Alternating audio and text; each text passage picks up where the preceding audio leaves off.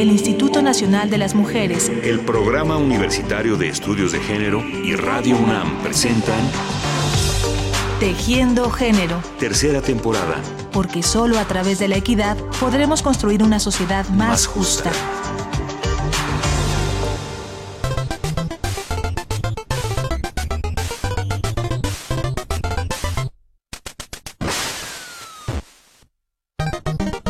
En la década de los 70 y 80, la forma en que niñas y niños jugaban cambió para siempre, pues el creciente y veloz desarrollo de la tecnología de sistemas de cómputo trajo una nueva forma de entretenimiento, los videojuegos. Mundos extraños y novedosas aventuras comenzaron a invadir las pantallas. Pac-Man, Donkey Kong, Metroid, Tetris, Super Mario Bros., la leyenda de Zelda.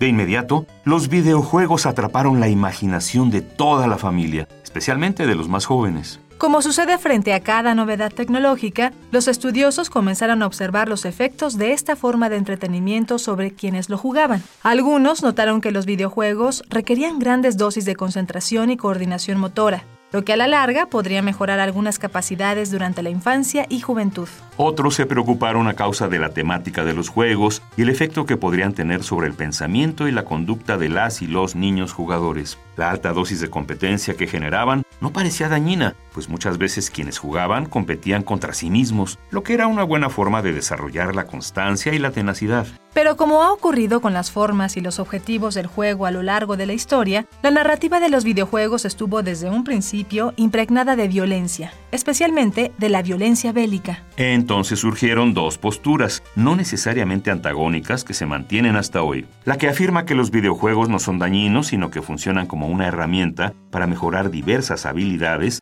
y la que cuestiona los efectos negativos que esta forma de entretenimiento puede tener sobre el comportamiento humano. La industria de los videojuegos creció a toda velocidad. Las consolas, sus imágenes y música, sus retos e historias se fueron sofisticando cada vez más. De la misma forma, el estudio de sus efectos se ha hecho cada vez más diverso. Desde luego, también crecieron las niñas y niños gamers. Años después, el nombre de una de estas pequeñas jugadoras nos resulta muy familiar.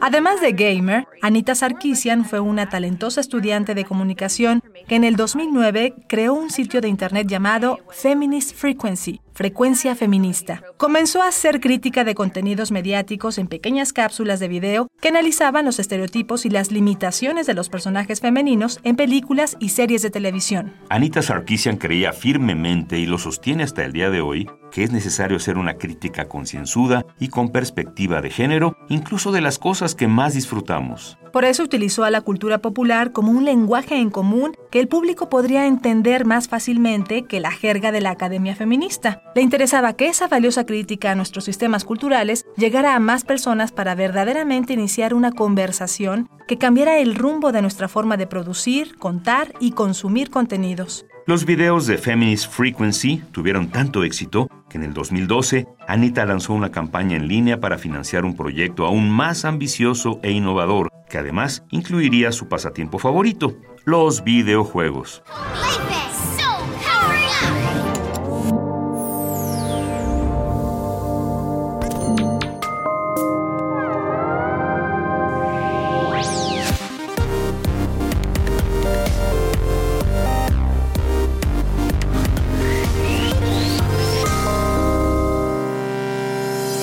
Lo largo de su vida como gamer, Anita había notado que a pesar de que prácticamente la mitad de los jugadores eran niñas, la mayoría de los videojuegos más novedosos, complejos y atractivos estaban pensados para los varones. A través de la plataforma Kickstarter, cualquier persona podía contribuir con una cuota para que ella realizara una nueva serie en la que analizaría la representación de las mujeres en los videojuegos. Tropes vs. Women in Video Games. Los tropos contra las mujeres en los videojuegos. Mucha tinta había corrido acerca de la violencia en los juegos de video, pero Anita señalaba algo que pocos habían parecido notar hasta entonces. La violencia contra las mujeres es una parte fundamental del decorado y el sistema de recompensas de estos productos. Fue hasta entonces que el feminismo llamó a la puerta del universo gamer, y eso no gustó nada a la comunidad de jugadores. De la noche a la mañana, Anita Sarkeesian se convirtió en el enemigo a vencer, en la nueva villana de los videojuegos a la que había que destruir.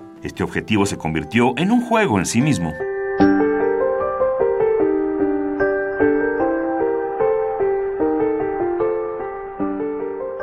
A partir de entonces y hasta el día de hoy, en el 2015, Anita Sarkeesian ha sido la víctima de uno de los casos de ciberacoso más graves de los que se tenga noticia. Pero, ¿a qué nos referimos con ciberacoso? El ciberacoso, también llamado acoso cibernético, es una forma de violencia en la que las tecnologías digitales y la información electrónica se utilizan para acosar a una persona. Es una de las formas más recientes de abuso que va desde las burlas o insultos repetitivos al hackeo de datos, difusión de información privada de las y los acosados e incluso amenazas de muerte. Por ejemplo, los detractores de Anita Sarkeesian han realizado fotomontajes en los que ella aparece como víctima de abuso sexual. Programaron un videojuego en el que el objetivo es golpear su rostro hasta dejarla desfigurada y la han amenazado de muerte. Lejos de lo que varias personas piensan, el ciberacoso no ocurre solo en los confines de las pantallas, sino que afecta la vida real de quienes sufren el acoso. Anita tuvo que mudarse de casa porque llegó a temer por su vida y por la de su familia. Y no es para menos. Uno de sus acosadores amenazó con hacer un tiroteo masivo si Sarkeesian impartía una conferencia en una universidad de Utah en Estados Unidos. Las autoridades de la universidad no tomaron las medidas de emergencia que se requerían y ella tuvo que cancelar su participación. En una ocasión similar, otro más de los abusadores amenazó con poner una bomba. Con frecuencia escuchamos la palabra troll o bully para designar a personas que parecen muy ingeniosas por burlarse de todo mundo en las redes. Pero los efectos del ciberacoso en las víctimas no son ninguna broma. Pueden ser fatales, como en el caso de Amanda Michelle Todd, una adolescente de 16 años que se suicidó porque ya no era capaz de soportar el ciberacoso que recibió después de que se difundiera una foto suya en la que aparecía semidesnuda.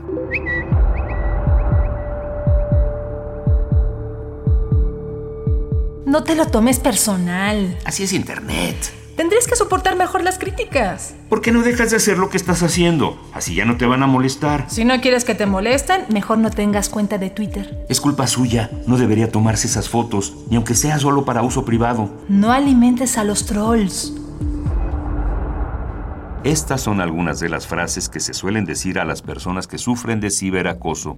Como en la vida real, Culpar a las víctimas de lo que les ocurre es la primera reacción y también la más dañina, porque a la mayoría esto le parece normal.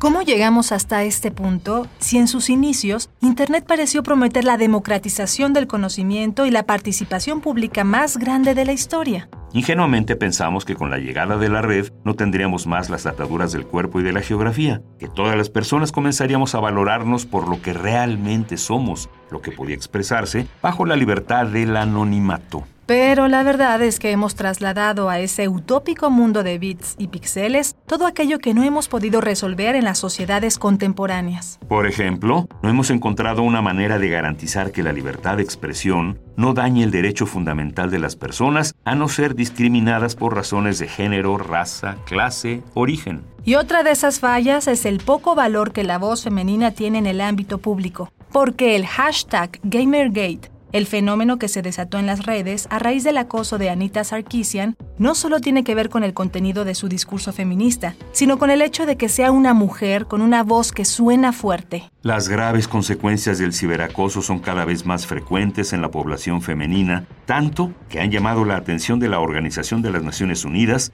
en fechas recientes realizó el reporte Ciberviolencia contra Mujeres y Niñas, una llamada de alerta mundial. Para dejarlo más claro, lo que molesta es el hecho de que sea una mujer quien se expresa. No importa si se trata de una estudiante de secundaria o de una doctora en filosofía, ambas son susceptibles de ser acosadas en sus respectivos ámbitos.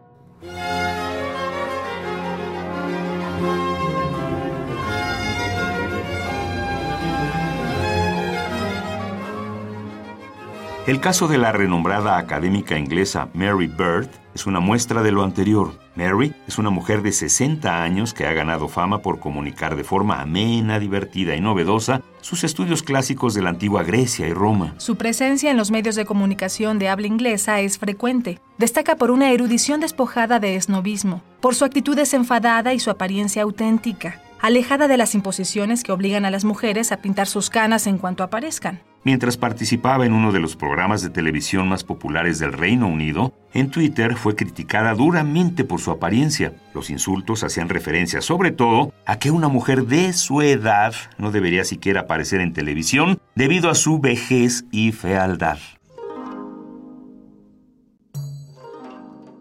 Después de sufrir incontables amenazas, al igual que Anita Sarkeesian, Mary Bird dio la brillante conferencia La voz pública de las mujeres, en la que evidenció cómo las mujeres han sido privadas de la voz en la esfera de lo público, ya desde la Odisea de Homero, en la que Telema comanda callar a su madre, Penélope, dirigiéndose a ella de forma muy similar a la que los ciberacosadores utilizan hoy para silenciar a las mujeres.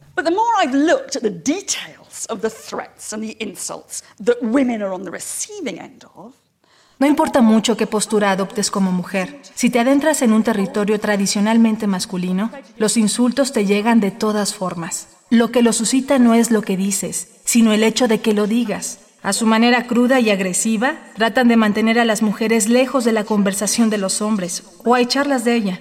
Es difícil no ver una ligera relación entre esos enloquecidos estallidos en Twitter y los hombres de la Cámara de los Comunes que interrumpen a las mujeres de forma tan ruidosa que, sencillamente, no se oye lo que dicen. Es paradójico que la solución bien intencionada que a menudo se recomienda cuando las mujeres sufren estos insultos produce el resultado que quieren los que insultan, el silencio. No denuncies a los que te insultan, no les prestes atención. Eso es lo que buscan. Cállate, te dicen lo que equivale a permitir que los matones ocupen el recreo sin que nadie los desafíe.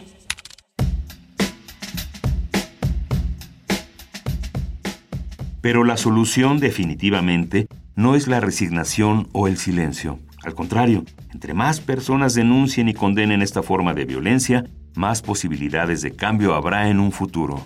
Mientras más usuarias se apropien de las redes de forma positiva, menos tolerancia habrá hacia esas conductas. La cuestión es que las mujeres no podremos lograrlo solas. Necesitamos el apoyo de las autoridades, de las grandes compañías de comunicación y de las y los legisladores para hacer posible este cambio. En México ya estamos manifestando una fuerte resistencia al ciberacoso. El Consejo Nacional para Prevenir la Discriminación ha publicado recientemente el texto Mensajes de odio y discriminación en las redes sociales, una compilación que analiza los matices que este fenómeno tiene en nuestro país. Los casos de mujeres de distintos ámbitos que han sufrido acoso y la valentía que ellas han demostrado como respuesta son un ejemplo de que durante los próximos años la situación del acoso en línea cambiará sustancialmente. Vale la pena mencionar dos muy recientes. Las amenazas de muerte que recibió Andrea de la Maza y las mujeres que la apoyaban a través de las redes sociales, después de denunciar que la escuela de su hijo Axan lo expulsó por no adecuarse a los estereotipos de género,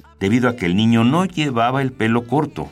También las amenazas que recibió el colectivo Quimera, un grupo de estudiantes de la Universidad Autónoma de Nuevo León que manifestaron su postura respecto al concurso de belleza Señorita Universidad Autónoma de Nuevo León. No pretendemos juzgar a ninguna de sus participantes, sino denunciar la violencia de género reflejada en este concurso. El concurso Señorita Universidad Autónoma de Nuevo León ejerce violencia simbólica porque cosifica a las mujeres haciendo un espectáculo con el cuerpo femenino, rechaza la diversidad física y promueve la competencia a partir de un estereotipo de belleza artificial que no corresponde con la mayoría de las estudiantes de la universidad.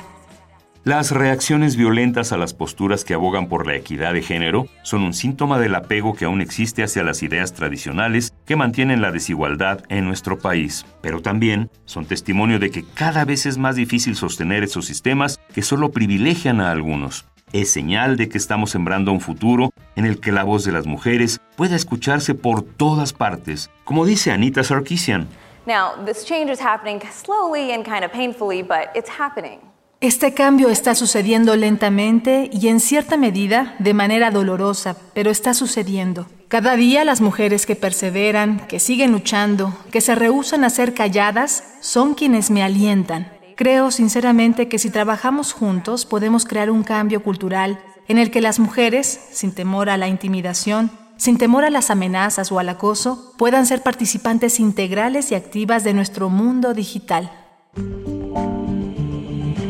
El Instituto Nacional de las Mujeres, el Programa Universitario de Estudios de Género y Radio UNAM presentaron Tejiendo Género. Tercera temporada. Porque solo a través de la equidad podremos construir una sociedad más, justa.